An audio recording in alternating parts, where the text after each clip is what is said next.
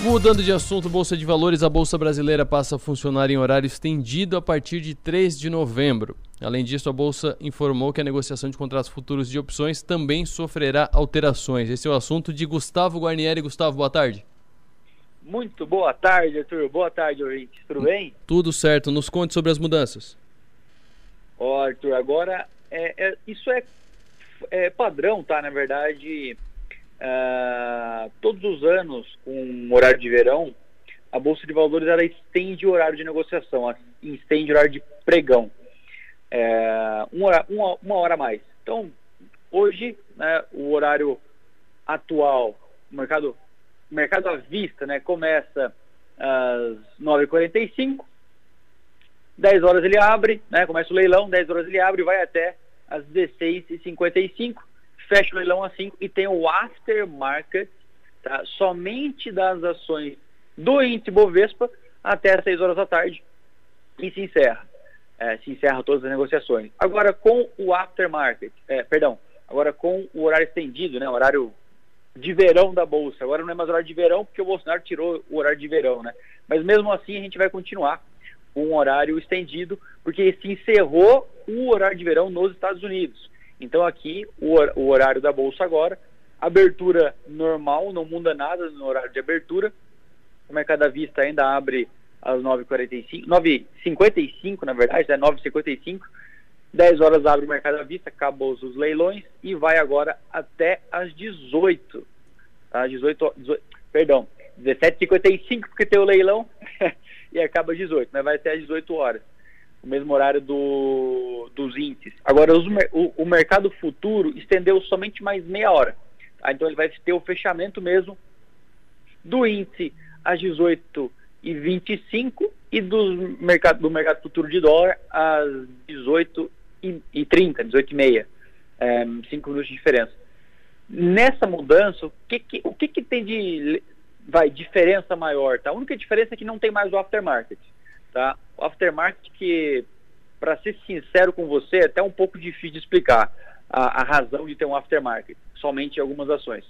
É, é, o aftermarket normalmente é para alguns investidores é, bem institucionais ou grandes, que querem montar alguma posição bem no finalzinho do dia.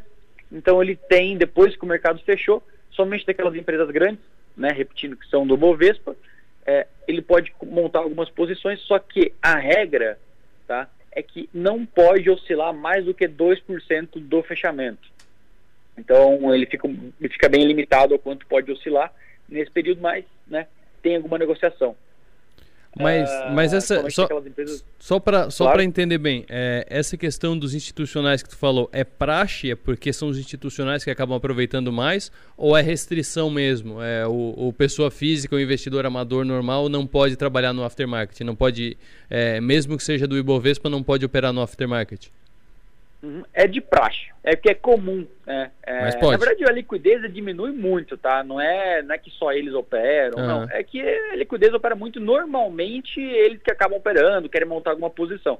Mas qualquer um que não montou uma posição durante o dia, pode montar uma ordem ali no aftermarket é, e, e, e, comprar, né? E, e, montar sua posição depois no aftermarket, sem, sem problema algum.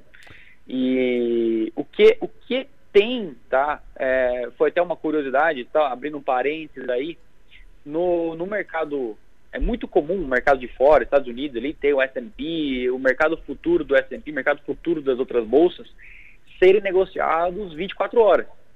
Isso é direto, Sim. 24 horas movimentando, né? E aqui no Brasil a gente não tem o nosso mini índice sendo negociado 24 horas. Ele tem um, uma hora a mais, né? Agora no caso nesse ter horário de negociação, meia hora a mais ali é, de negociação. Por quê? Tá? Primeiro, na verdade, são dois motivos. um motivo é que a gente tem baixíssima liquidez. Sim. Tá? Baixíssima liquidez e não tem gente movimentando. Até o mercado, do, até o futuro do S&P é, não tem muito, não tem muito negócio durante a madrugada. Mas tem, né? Não tem muito, mas tem. Agora imagina o mercado do Bovespa, né? Que é um mercado bem pequenininho tem gente querendo, tem um zoom, zoom, zoom ali que o nosso mercado pode começar a ter é, uma negociação contínua também do índice futuro, mas isso, esse é o primeiro motivo era baixa liquidez, o segundo é porque não, não, não, não tem lucro financeiro, ninguém ganha dinheiro com isso, tá?